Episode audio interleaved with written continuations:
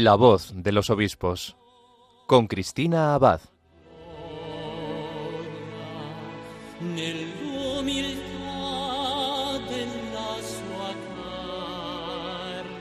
Muy buenas noches, querida familia de Radio María. Muy feliz y santa Navidad y ya casi casi feliz año a todos.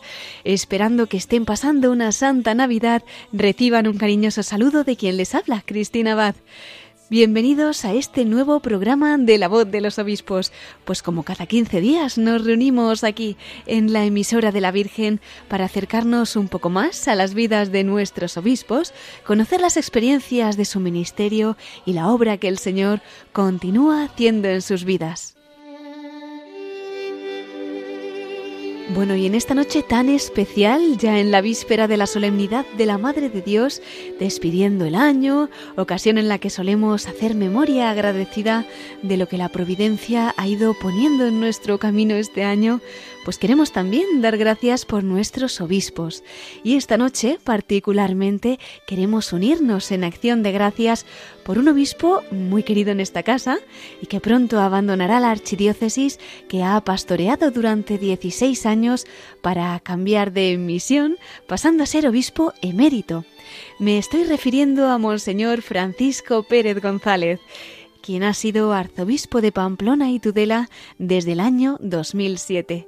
El próximo 27 de enero, el sacerdote Florencio Roselló recibirá la consagración episcopal y tomará posesión como nuevo obispo de esta diócesis, pero hasta entonces don Francisco Pérez continúa como administrador apostólico. Hoy, día en el que también hemos celebrado la fiesta de la Sagrada Familia, podremos conocer cómo don Francisco conoció en su familia el amor a Jesús y el amor a María y cómo el Señor escogió a aquel joven que quería ser misionero para ser un día el obispo de la diócesis considerada la cuna de las misiones, la tierra de San Francisco Javier, patrono de las misiones y donde, por cierto, cada año nos lleva la Virgen para retransmitir la novena de la gracia, ¿verdad? Bien, pues tendremos un programa especial dedicado íntegramente a compartir el testimonio de don Francisco Pérez. Esta noche queremos dar gracias a Dios por su ministerio episcopal y con su testimonio ver la obra que Dios realiza en las almas que como Él le han dado su sí. Bueno, pues sin más dilación, yo creo que ya es el momento de dar la bienvenida a Monseñor Francisco Pérez. Muy buenas noches, don Francisco. Qué alegría tenerle nuevamente en la voz de los obispos. Muy bien, muchas gracias. Yo también os saludo y os doy las gracias por todo el bien que hacéis y por medio de la Virgen María. Pues contamos como siempre con sus oraciones, don Francisco, para poder continuar en esta misión.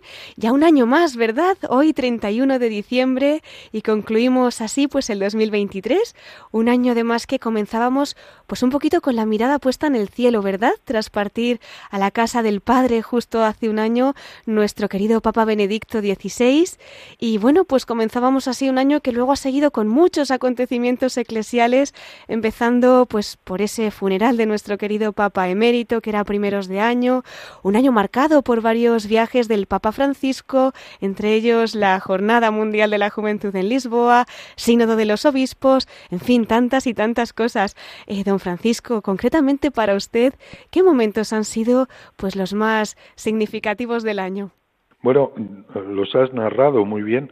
Eh, para mí, el día que falleció el Papa Benedicto, fue dar gracias al Señor por el gran bien que había realizado en su iglesia y por otra parte toda su enseñanza que tanta luz y sigue dando hoy incluso con sus escritos. Por otra parte también pues ha sido el sínodo, eh, aquí se trabajó bastante en la diócesis, participaron unas 3.000 personas.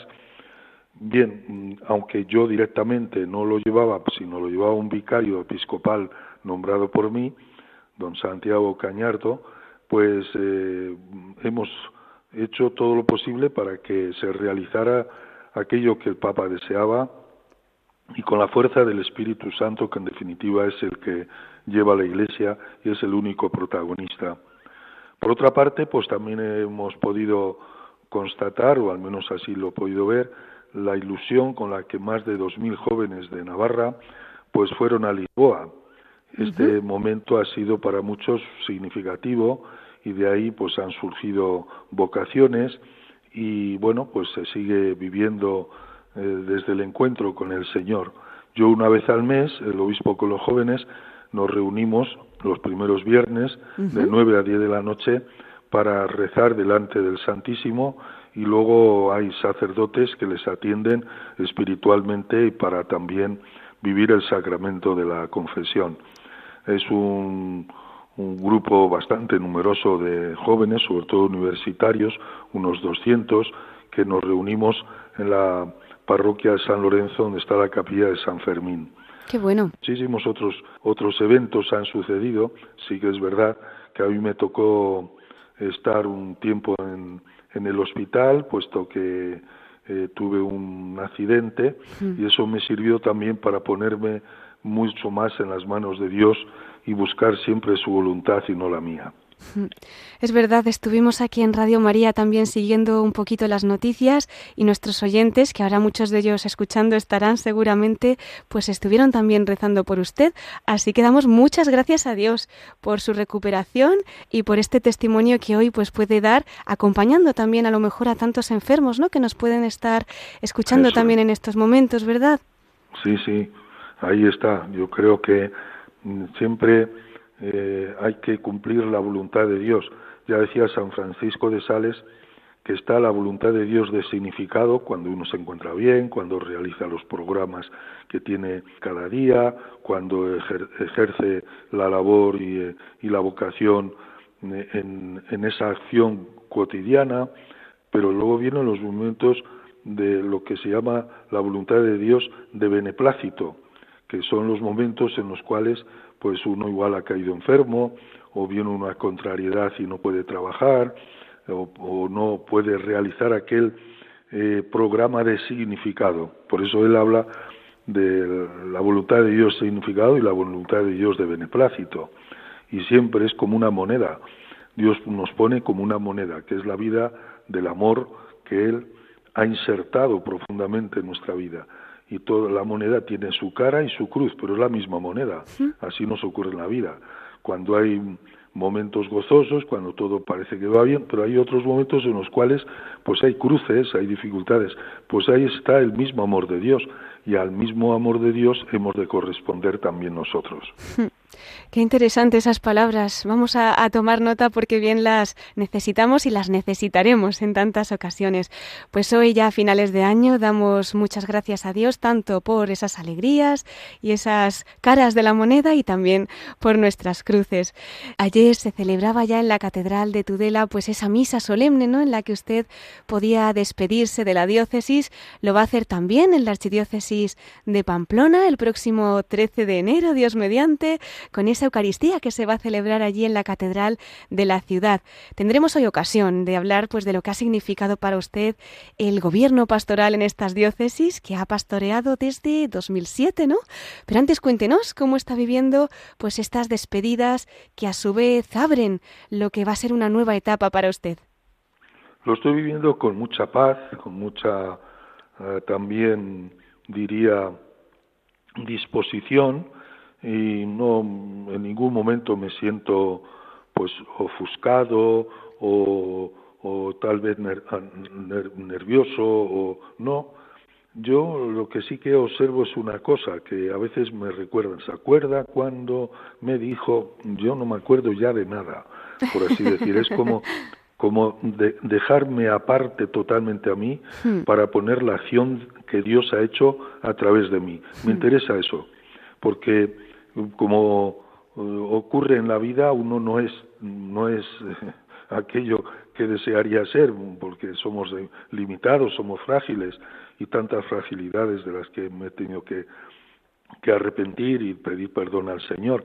Pero por otra parte es como casi eh, perder toda la memoria, memoria de los hechos, y sin embargo como una luz que es la que Dios ha ido mm, fraguando en medio de todos estos 16 años que he vivido aquí en la diócesis de Pamplona y Tudela.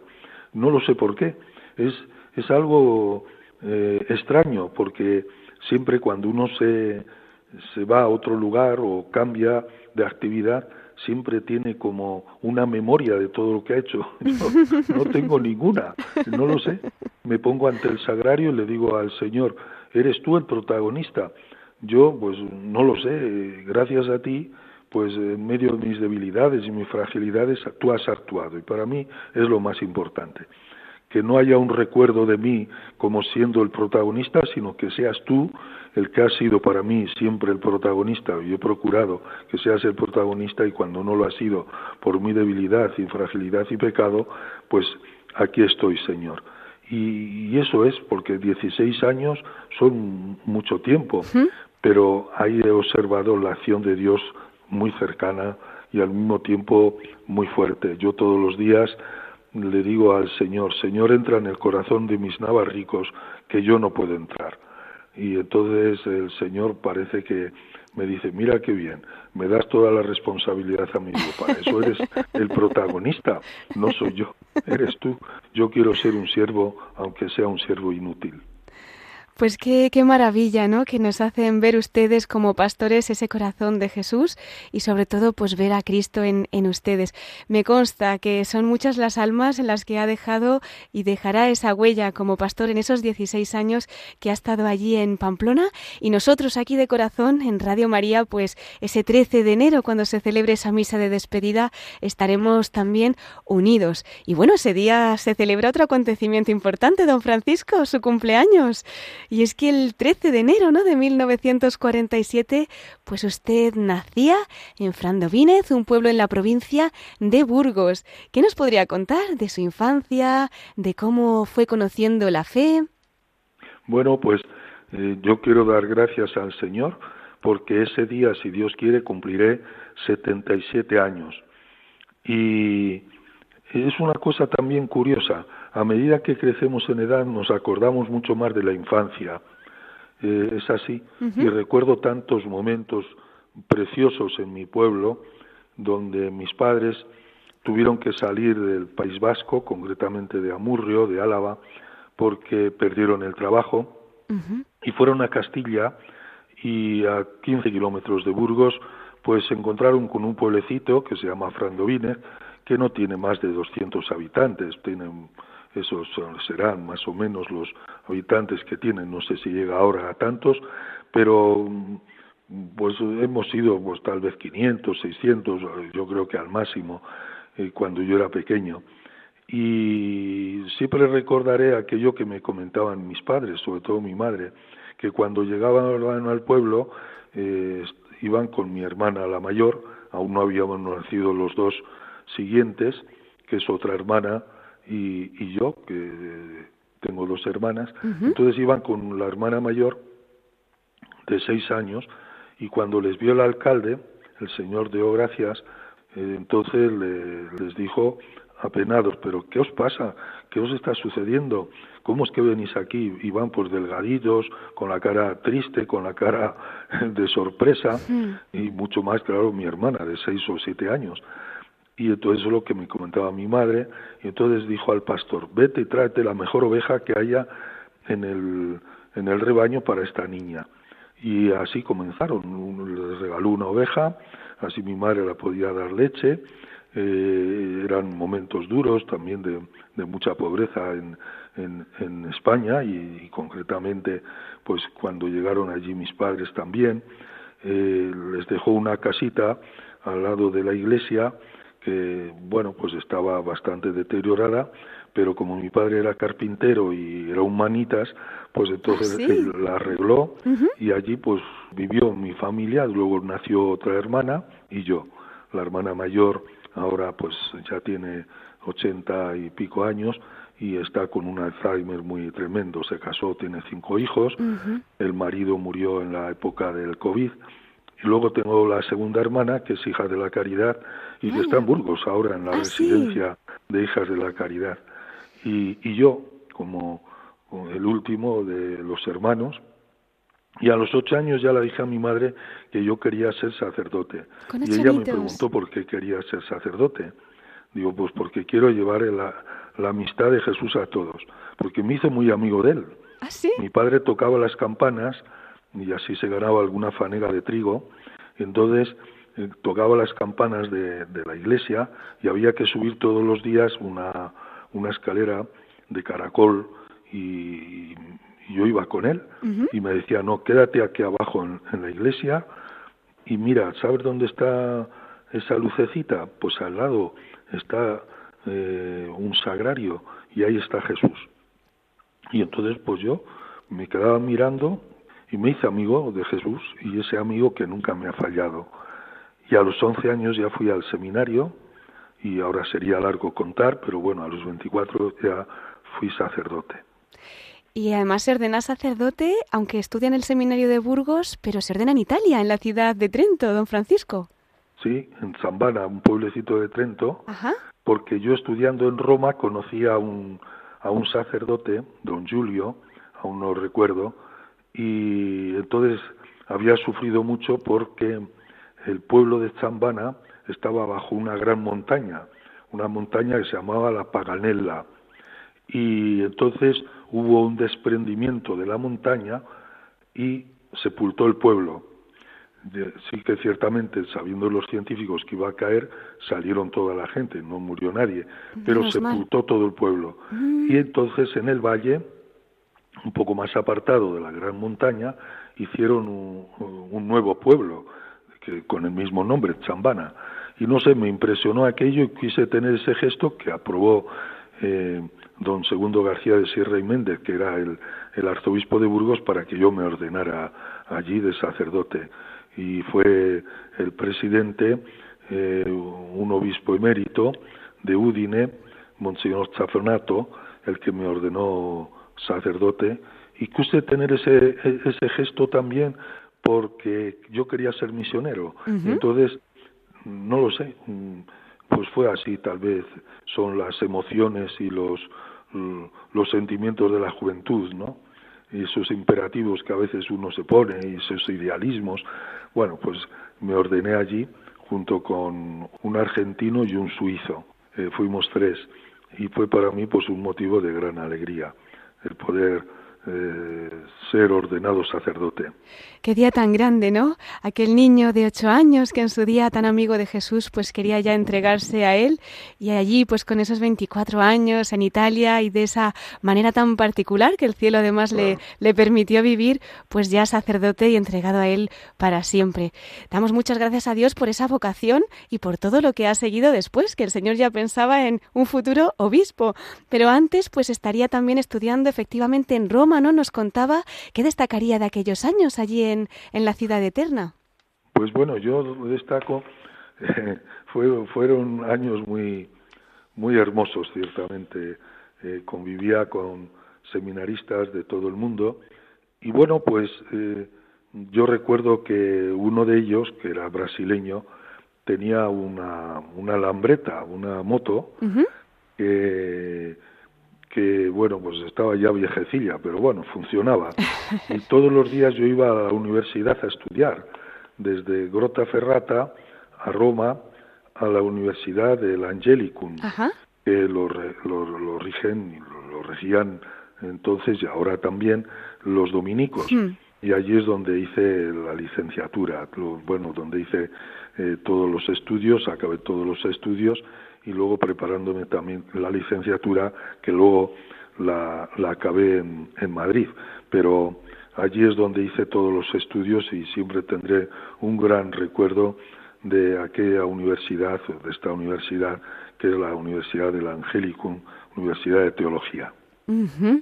Y nos comentaba que acabó la licenciatura en Madrid. En esa archidiócesis también pues ejerció después distintos cargos, especialmente vinculados al seminario. ¿Cómo es que se incardinó al final en esa diócesis y, qué ha significado, ¿no? Para usted ese tiempo en el que de alguna manera pues ha podido acompañar tan de cerca a los seminaristas, esas vocaciones para el Señor. Bueno, después de Roma ya me fui a la diócesis de Burgos estuve en la diócesis de Burgos, en unos pueblecitos de la zona de la demanda, de la Sierra de la Demanda, en Salas de los Infantes. Allí estuve tres años, pero yo siempre había insistido que quería ser misionero. Y entonces yo creo que le mareé un poco al, al arzobispo eh, García de Sierra y Méndez, que, que, tanto cariño le tengo, eh, y bueno, ya falleció y tantas veces me acuerdo de él. Y entonces dice, sí, sí, vas a ir a África, concretamente a Kolwezi, cerca de Lubumbashi, en, en la zona de, del Congo Kinshasa. Bueno, pues eh, yo ya estaba preparado para ir a, allí a, a Kolwezi, eh, incluso ya el obispo estaba muy contento, iba a ir con otro sacerdote de, Burgos, Florentino se llamaba, que murió, murió hace, hace varios años.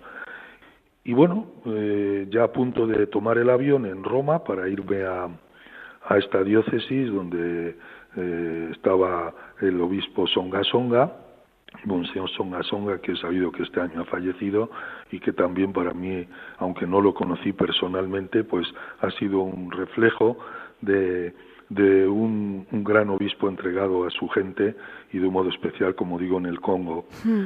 Y, bueno, pues eh, de, de, la noche a la mañana caigo enfermo, voy al hospital de Marino, cerquita de Roma, y entonces me dice el angiólogo, mire, no puede, no puede ir a, misiones porque tiene una enfermedad que no sabemos cuánto tiempo le va a durar. Y bueno, pues eh, yo mm, me puse ante el Señor y le dije, pues esta es tu voluntad. Tal vez tú quieres hacer la misión en mí, por dentro, más que lo que yo quiero hacer por fuera. Hmm. Y entonces fueron tres años que estuve enfermo de hospital en hospital, eh, tanto ya me vine para, para España, estuve en los hermanos San Juan de Dios de Burgos, luego estuve en el Hospital de Burgos, en Valdecilla, en Santander, también eh, estuve en Suiza,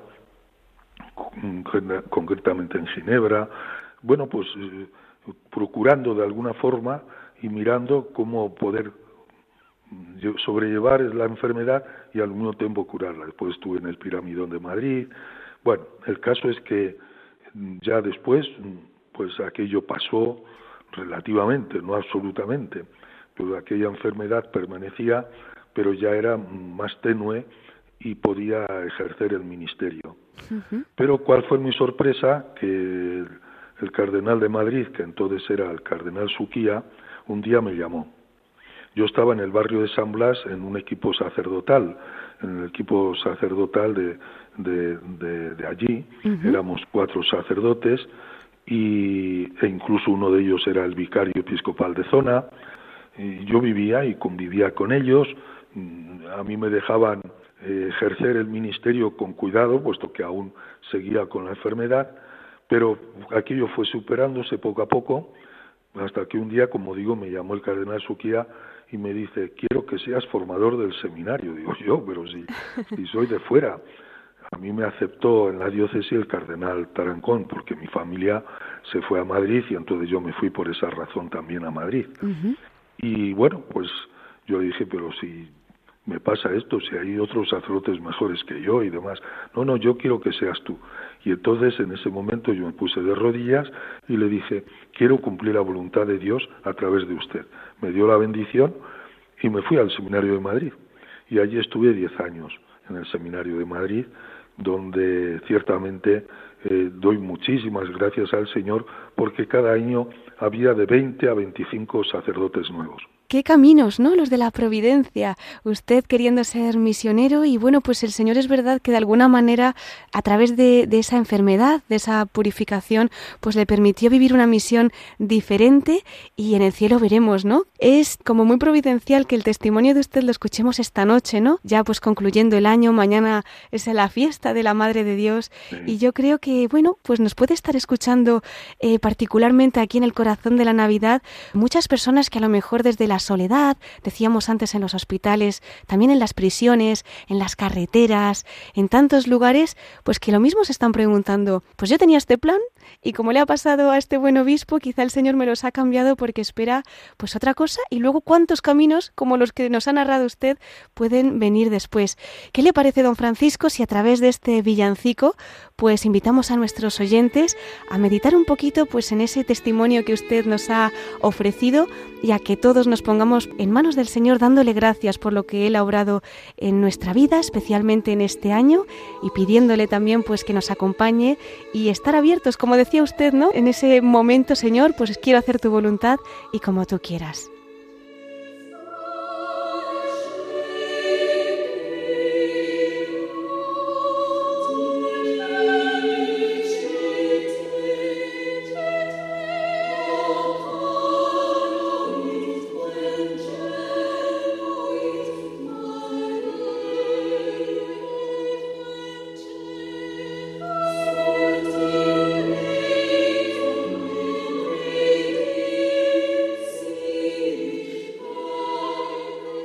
Continuamos aquí en la voz de los obispos y en este fin de año tenemos el regalo de que nos acompañe Monseñor Francisco Pérez, administrador apostólico de la Archidiócesis de Pamplona y Diócesis de Tudela. Eh, ya sabemos pues que pronto se despedirá de estas diócesis que ha pastoreado durante 16 años. Y en la primera parte de nuestro programa pues hemos tenido la ocasión de que comparta con nosotros cómo está viviendo este tiempo pues un poquito de despedida. Ha compartido ese testimonio suyo de vocación cómo le llamó el Señor sus vivencias en la familia sus caminos por los que le fue llevando también Jesús en su sacerdocio con ese espíritu misionero siempre y llega un momento pues en el que le pide un paso más, ¿verdad, don Francisco? Llegamos a ese 16 de diciembre de 1995 en el que pues cambia su misión, entre comillas, y se hace público que el Santo Padre le nombra obispo de Osma y Soria.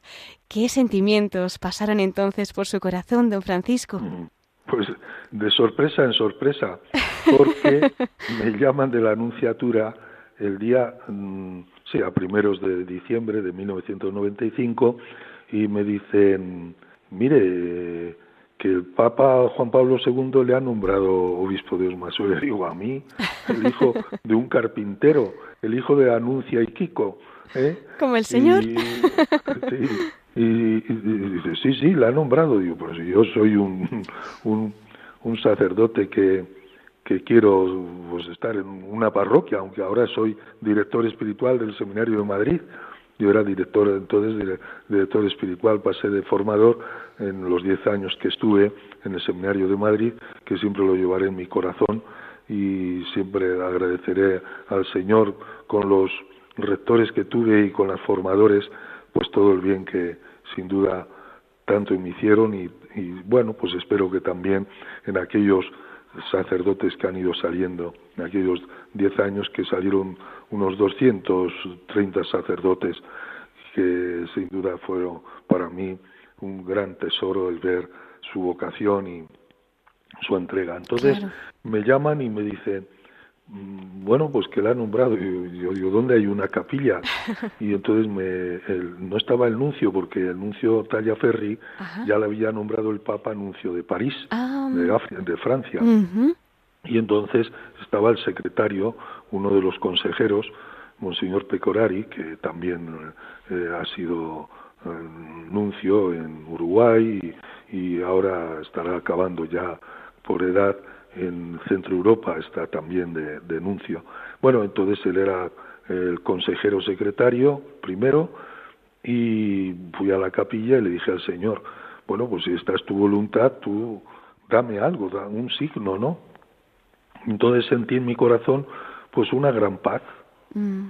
Entonces me ofrecí a la Virgen allí en una capillita pequeñita que había, no cabían más de tres o cuatro personas, un oratorio. Me ofrecí a la Virgen también y recité el Magnificat, digo, pues yo quiero llevar eh, a Jesús a todas las gentes y allá donde la iglesia me envíe en el nombre del Señor. Y bueno, pues eso fue. Y ya posteriormente, después de haber escrito una carta al, Santo Padre, en este caso a, Juan Pablo II, me dice el, el secretario de la Anunciatura, y ahora tengo que comunicarle otra noticia que el día 6 de enero le quiere ordenar el Papa a Juan Pablo II. Digo, oh, madre mía, digo, pero si yo no me merezco esto, si hay sacerdotes mucho mejor que yo, a quien... No, no, no, eh, usted está nombrado y ya simplemente tiene que decir que acepta y ya tiene que escribir una carta al Papa, yo nunca la había escrito al Papa, y bueno, pues ya con eso el día 6 de enero de 1996 fui ordenado y consagrado obispo por las manos del Papa San Juan Pablo II en la Basílica de San Pedro. Pues vaya regalo de Reyes, ¿no? Bueno, no solamente por la fecha, por supuesto, ese 6 de mm. enero, sino por ser consagrado obispo, pues de manos de un santo de San Juan Pablo II. Sí, sí.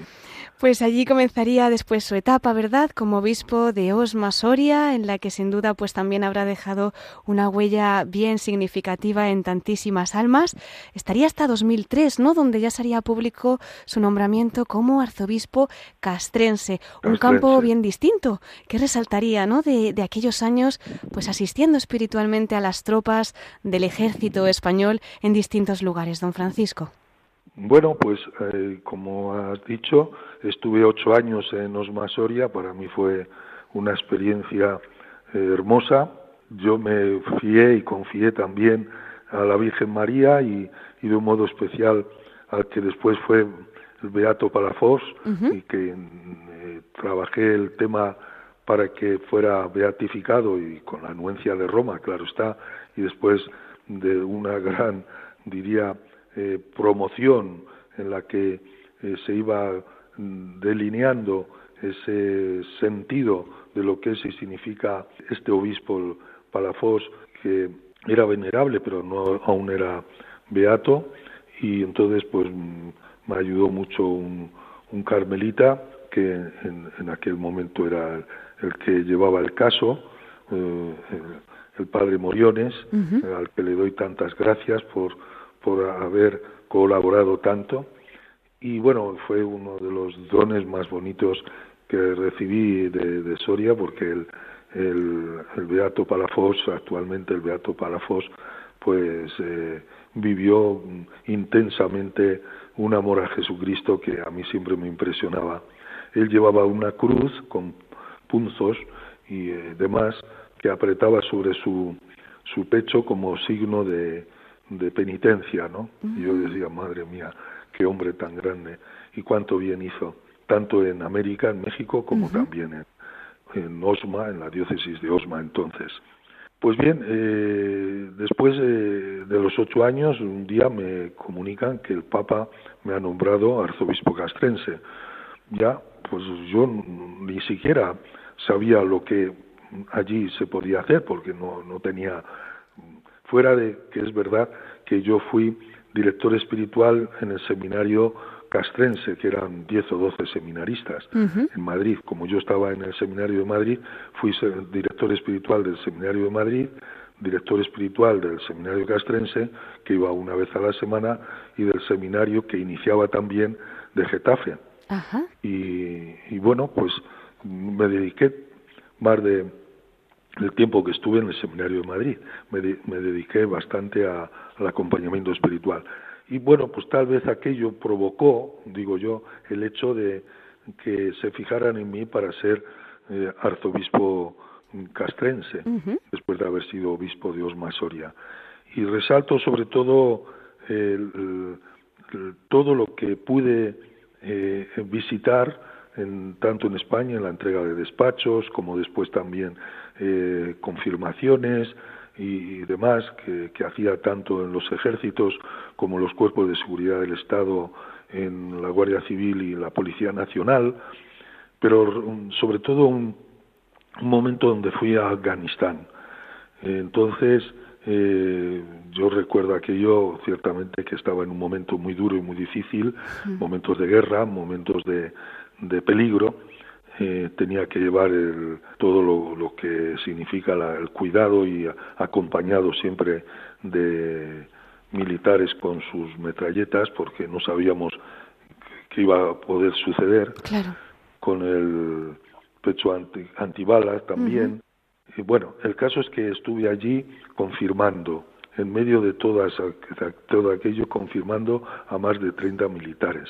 Algunos de ellos también bautizando y haciendo la primera comunión. Fue impresionante. Era en Herat y después estuve en Gualinao también confirmando. Claro, eran momentos en los cuales uno notaba pues esa orfandad hmm. de lo que significa cuando uno está fuera de un país y se encuentra ante una situación siempre de emergencia y no sabe lo que va a ocurrir. Hmm. Si bien es cierto, había todos los cuidados pertinentes, pero no sabía no sabíamos qué es lo que podía suceder. Pero yo quise ir a Afganistán como no y que quería estar con aquellos que la Iglesia me había confiado que mis fieles eran los militares.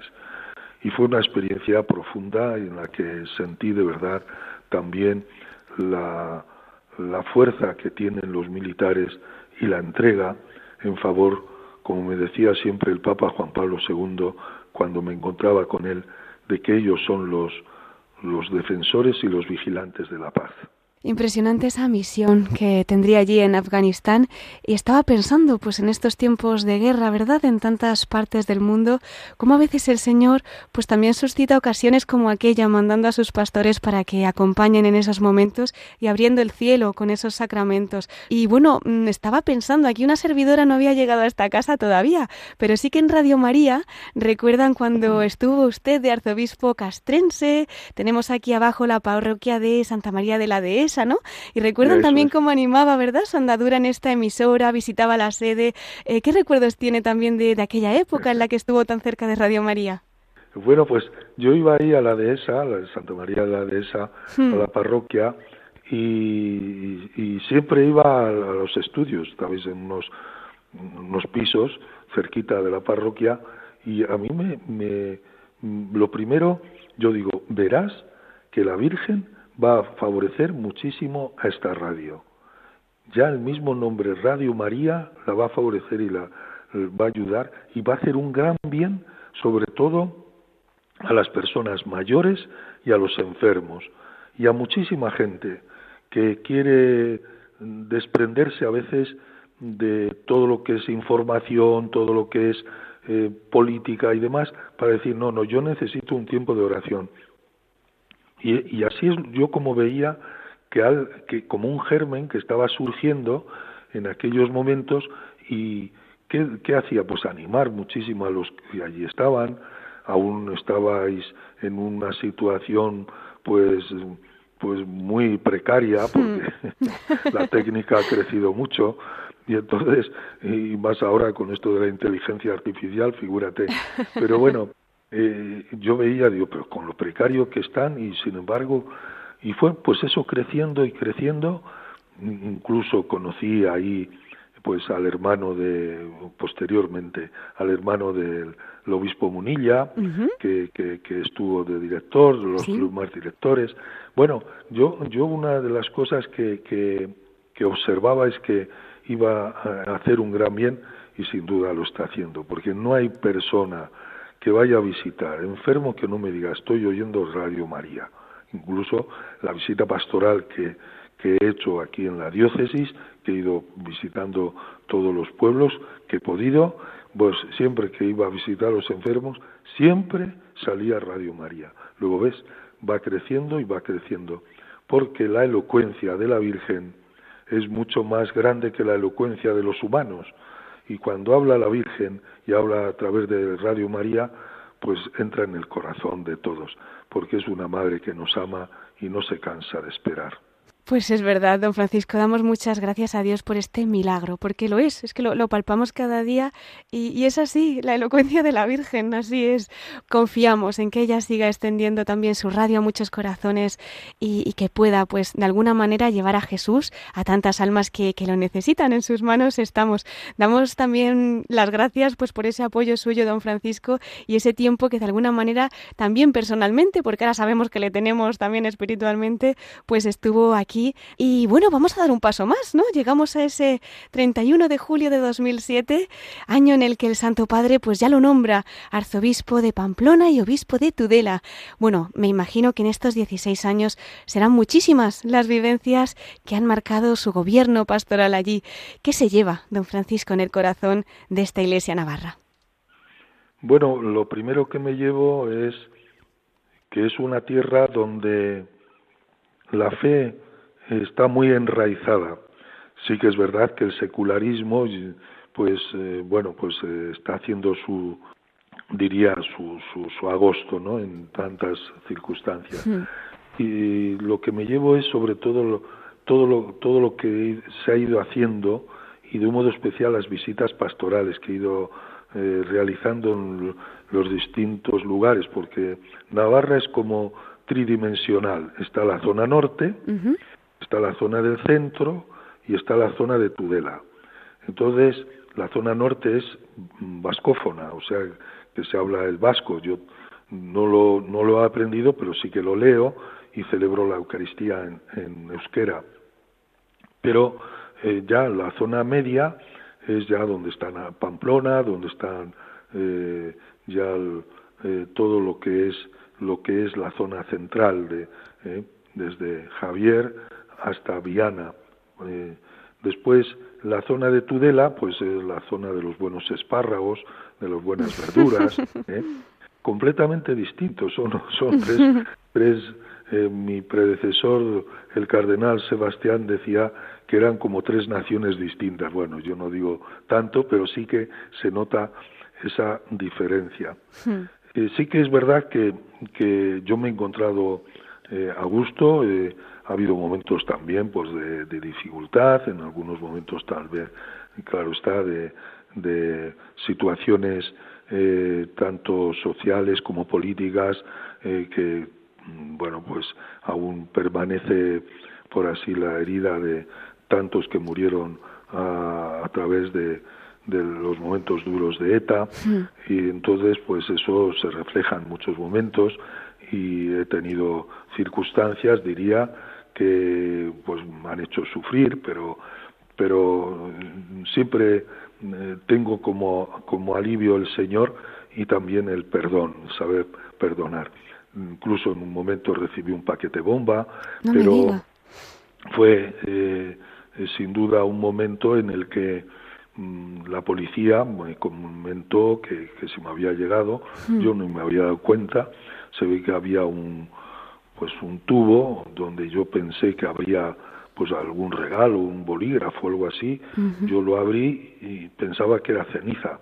Además coincidía con el tiempo de Navidad, el tiempo de los santos inocentes, y después cuando la policía me dijo no, eh, que era pólvora. Hmm. Bueno, pues eh, yo cuando supe aquello, lo primero que hice, me fui a mi capilla, me puse de rodillas ante el Señor y le dije, Señor, yo perdono como tú me has enseñado, perdónales porque no saben lo que hacen y perdona nuestras ofensas como nosotros perdonamos a los que nos ofenden y eso me dio una gran paz. Y entonces ni muy poquita publicidad hubo porque tampoco yo quería que hubiera publicidad y por otra parte lo, para mí lo más importante era sanar mi corazón para no rebelarme y convertirlo en violencia y en odio, sino al revés, en perdón. Yo les perdono a quien me lo haya enviado, luego supe quién me lo había enviado, yo quise ir a ver a verle en, el centro penitenciario a la persona, pero me dijeron que, que no. No, no, no, ni me dieron el nombre, ni me dieron nada, pero yo sabía que, que en ese momento eh, lo único que de verdad sanaba mi corazón era el perdonar, el saber perdonar. Ayer mismo estuve con una, una joven de Nigeria que también pues Boko Haram está haciendo verdaderos estragos y ella me comentaba, una joven que pues claro estaba dolida, como no, y sufriente, como los de Boko Haram pues eh, persiguieron a su familia y entonces un día cortaron la cabeza a su padre y se la mm. entregaron a ella. Y entonces ella me decía que lo único que le había hecho vivir en salud mental y, y, espiritual y en el corazón era perdonar. Entonces ella eh, me decía, yo he perdonado a aquellos que hicieron tanto daño a mi familia y sobre todo en el momento duro y difícil que me entregaron la cabeza de mi padre. Quiero decir, la sociedad necesita o necesitamos que si queremos amar, hemos de saber perdonar.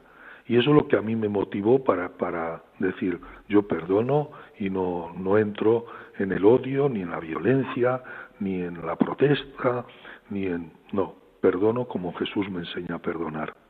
Y, y luego pues ha habido los momentos, momentos muy hermosos como ha sido, ha sido ver el reflorecer de tantas familias, de tantos jóvenes, de, de, de una pastoral, diría, en la que se nota que hay mucha gente implicada, del, de los más de 47 sacerdotes que he ordenado en estos años, eh, luego pues eh, los sacerdotes, eh, el, bien que hacen, tanto que tengo que agradecer, como también pues a tantas familias, como también a tantos movimientos, al Opus Dei, a, a los neocatecumenales, a, a los, a los de Jacuna, a los, a los de, de, grupos de todo tipo que están trabajando y que están haciendo un bien enorme y que, que yo me llena de alegría. Y, y familias como por ejemplo el amor conyugal o Emaús.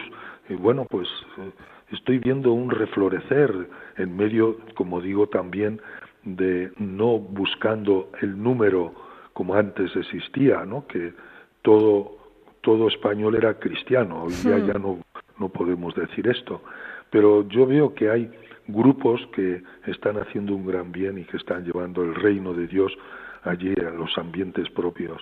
Y cómo no pues eh, agradecer eh, pues también a tantas personas de la sociedad, políticos, el bien que hacen, a tantos, a tantas instituciones y, y, bueno pues también en la Iglesia Caritas y a tantas instituciones que trabajan como ayuda a la Iglesia necesitada, como, como son también eh, pues eh, aquellos que trabajan por las visiones, obras misionales, eh, etcétera. Yo creo que, que me llevo mm, un, un, gran regalo que la diócesis a través del Espíritu Santo me ha dado. Pues también nos unimos nosotros a, esa acción de gracias. Bueno, hablando de esas personas, ¿verdad?, que, han pasado haciendo el bien y concretamente allí en su diócesis, no hace mucho partía a la casa del Padre, pues precisamente un diocesano suyo, Navarro, también colaborador de Radio María, considerado por tantos un gran apóstol del corazón de Jesús, Santiago Arellano, ¿verdad? Padre además, eso es del sacerdote Santiago Arellano, que también es colaborador de, de esta casa. Don Francisco, ¿usted cómo recuerda este padre de familia que, por lo que hemos escuchado y además escuchado también de él, pues es considerado un sabio, ¿no? Por tantas personas y, cuyo testimonio de fe, pues sigue siendo un ejemplo para nuestros días también. Bueno, él, él confiaba mucho en el corazón de Jesús. Eh, el otro día estuve no en el funeral, pero sí fui al tanatorio para rezar un responso junto con sus hijos y con su familia, con la esposa. Eh, bueno, pues yo lo único que, veo eh, es cómo, cómo hay personas que tienen una capacidad, diría, dada por la fuerza del Espíritu, un carisma, una gracia, y, y él tenía una gracia especial. En, era un gran literato, eh, por otra parte, su literatura siempre iba en torno a la fe. Él iba dando pasos, eh, incluso pues aquí tenemos la revista diocesana que es la verdad, eh, siempre, siempre ha escrito en ella.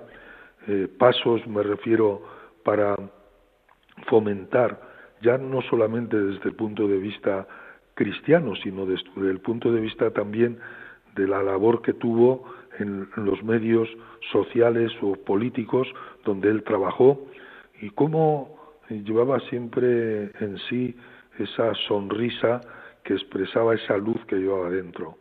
Claro, él siempre lo aplica o lo aplicaba al gran amor que tenía Jesucristo por él y él por Jesucristo y el corazón de Jesús.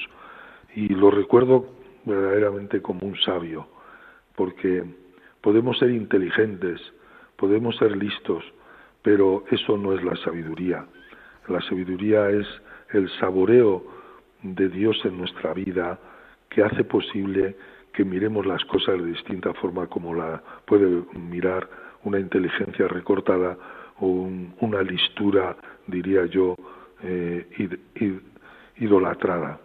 y la sabiduría es mucho más, es la humildad que nos enseña María, aquí está la esclava del Señor, hágase en mí según tu palabra, y proclama mi alma la grandeza del Señor.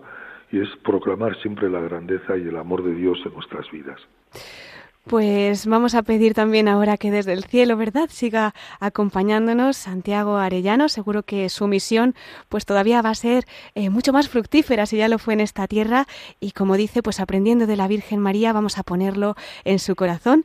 Eh, don Francisco, estoy mirando el reloj y es impresionante lo rapidísimo que se ha pasado el tiempo del programa de hoy aquí escuchándole. Pues realmente ha sido nuestro regalo de, de fin de año, sinceramente. Eh, vamos a poner todo don Francisco, en el corazón de la Virgen, porque con ella siempre concluimos nuestros programas, pero hoy mucho más. Este último programa del año y ya pues sellando de alguna manera lo que ha sido este 2023 queremos también, pues, de su mano, don Francisco, eh, participando de esa mm, unión que tiene usted con la Virgen, si quiere compartir, pues, alguna vivencia o anécdota especial ya para concluir nuestro programa, somos todo oídos. Bueno, pues yo, mira, para mí la Virgen es eh, a la que acudo todos los días rezando el rosario desde pequeñín. ¿eh? He rezado, yo creo que igual algún día por, lo, por trabajo, por lo que sea, se me ha ido la jornada, pero siempre rezo el rosario a la Virgen. Pero recuerdo una anécdota que la he dicho muchísimas veces en un caserío cerquita de, Bilbao. Eh, había una familia que tenían un hijo este hijo llegó a la mayoría de edad y entonces pegó un portazo un día y se marchó.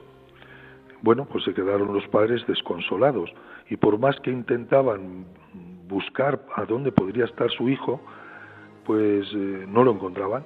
Llamaban a los cuerpos de seguridad del Estado, eh, preguntaban un sitio, preguntaban a otro, hacían anuncios en, en los periódicos, su hijo no aparecía.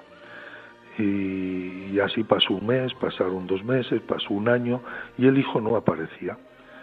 Y fue un sacerdote a verles para consolarles y para animarles y para... Y entonces vio algo que le impresionó. Y es que en el lugar donde el, el hijo desayunaba, comía y cenaba, tenía los platos de la comida. Estaban los padres y fue la madre quien se lo explicó. Y entonces la madre le dijo, todos los días en el desayuno, en la comida y en la cena pongo los distintos utensilios propios para desayunar, comer y cenar. Y este lugar no lo ocupa nadie, solo él. Porque el sacerdote pensaba que eran tres los que estaban y que había un cuarto que no había ido. Porque una madre no se cansa de esperar.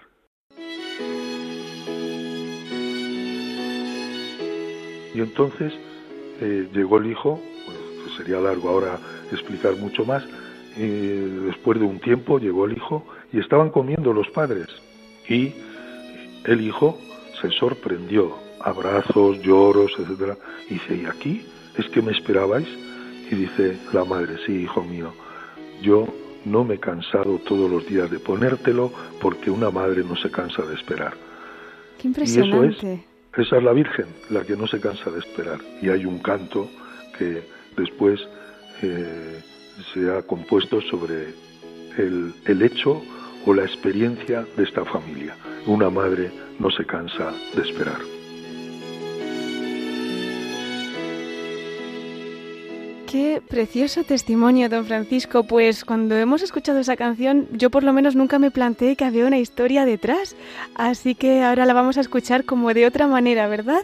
Muchísimas gracias por este precioso testimonio de fe que nos acerca a María tan cercano y nos llena de esperanza y de confianza, sabiendo pues que pase lo que pase, ahí estará siempre la Virgen esperándonos. Don Francisco, también nosotros le seguiremos esperando aquí en Radio María, que es la casa de la Virgen, para cuando quiera en la voz de los obispos, ya sabe que siempre será bienvenido y que en Radio María pues tendrá siempre su casa. Cuente con nuestra oración para esa nueva etapa que se abre para usted y bueno, pues si nos quiere dar una bendición para concluir tanto el programa como el año, pues se lo agradecemos muchísimo. Pues nada, yo os deseo de corazón que confiemos siempre en María y que en ella pongamos todas nuestras alegrías, todas nuestras inquietudes y todos nuestros sufrimientos porque una madre no se cansa de abrazar, de amar y de esperar. Y os bendigo en el nombre del Padre y del Hijo y del Espíritu Santo. Amén. Muchísimas gracias, don Francisco Pérez, administrador apostólico de la Archidiócesis de Pamplona y Diócesis de Tudela. Que termine ya este santo fin de año y le deseamos un próspero año nuevo, sobre todo muy de Jesús y muy de María. Feliz Navidad y feliz año nuevo. Pues queridos oyentes, hemos llegado ya al final de nuestro programa. Ya saben que pueden encontrar este y todos nuestros programas en el podcast de Radio María. También los pueden pedir llamando por teléfono al 91 822 8010 o a través de nuestra web entrando en radiomaria.es en el apartado de pedidos de programas o bien por correo electrónico en pedidos de programas arroba radiomaria.es. Antes de concluir les recuerdo también nuestro correo electrónico para todos aquellos que nos quieran escribir lo pueden hacer a la voz de los obispos arroba radiomaria.es. Pues agradecemos una vez más a don Francisco Pérez, administrador apostólico de Pamplona y Tudela, el que haya tenido la amabilidad de reservarnos este rato para la familia de Radio María, compartiendo con nosotros su preciosa historia con el Señor y con la Santísima Virgen, que entre cruces y alegrías, pues le ha hecho testimonio de fidelidad a Dios, a la Iglesia y a las almas. Muchas gracias también a todos ustedes, queridos oyentes, por habernos acompañado esta noche y ahora los invito a seguir aquí en la emisora de la Virgen con las noticias que les ofreceremos en el informativo de Radio María. Se despide Cristina Abad. Hasta dentro de 15 días, si Dios quiere. A la misma hora, a las 9 de la noche, las 8 en Canarias. Les deseo que sigan pasando una bendecidísima Navidad con la Sagrada Familia y que este nuevo año el Niño Jesús les haga cada vez más suyos y por tanto más de María. Feliz año nuevo. Nos volvemos a encontrar en dos semanas, ya en el 2024, en La Voz de los Obispos.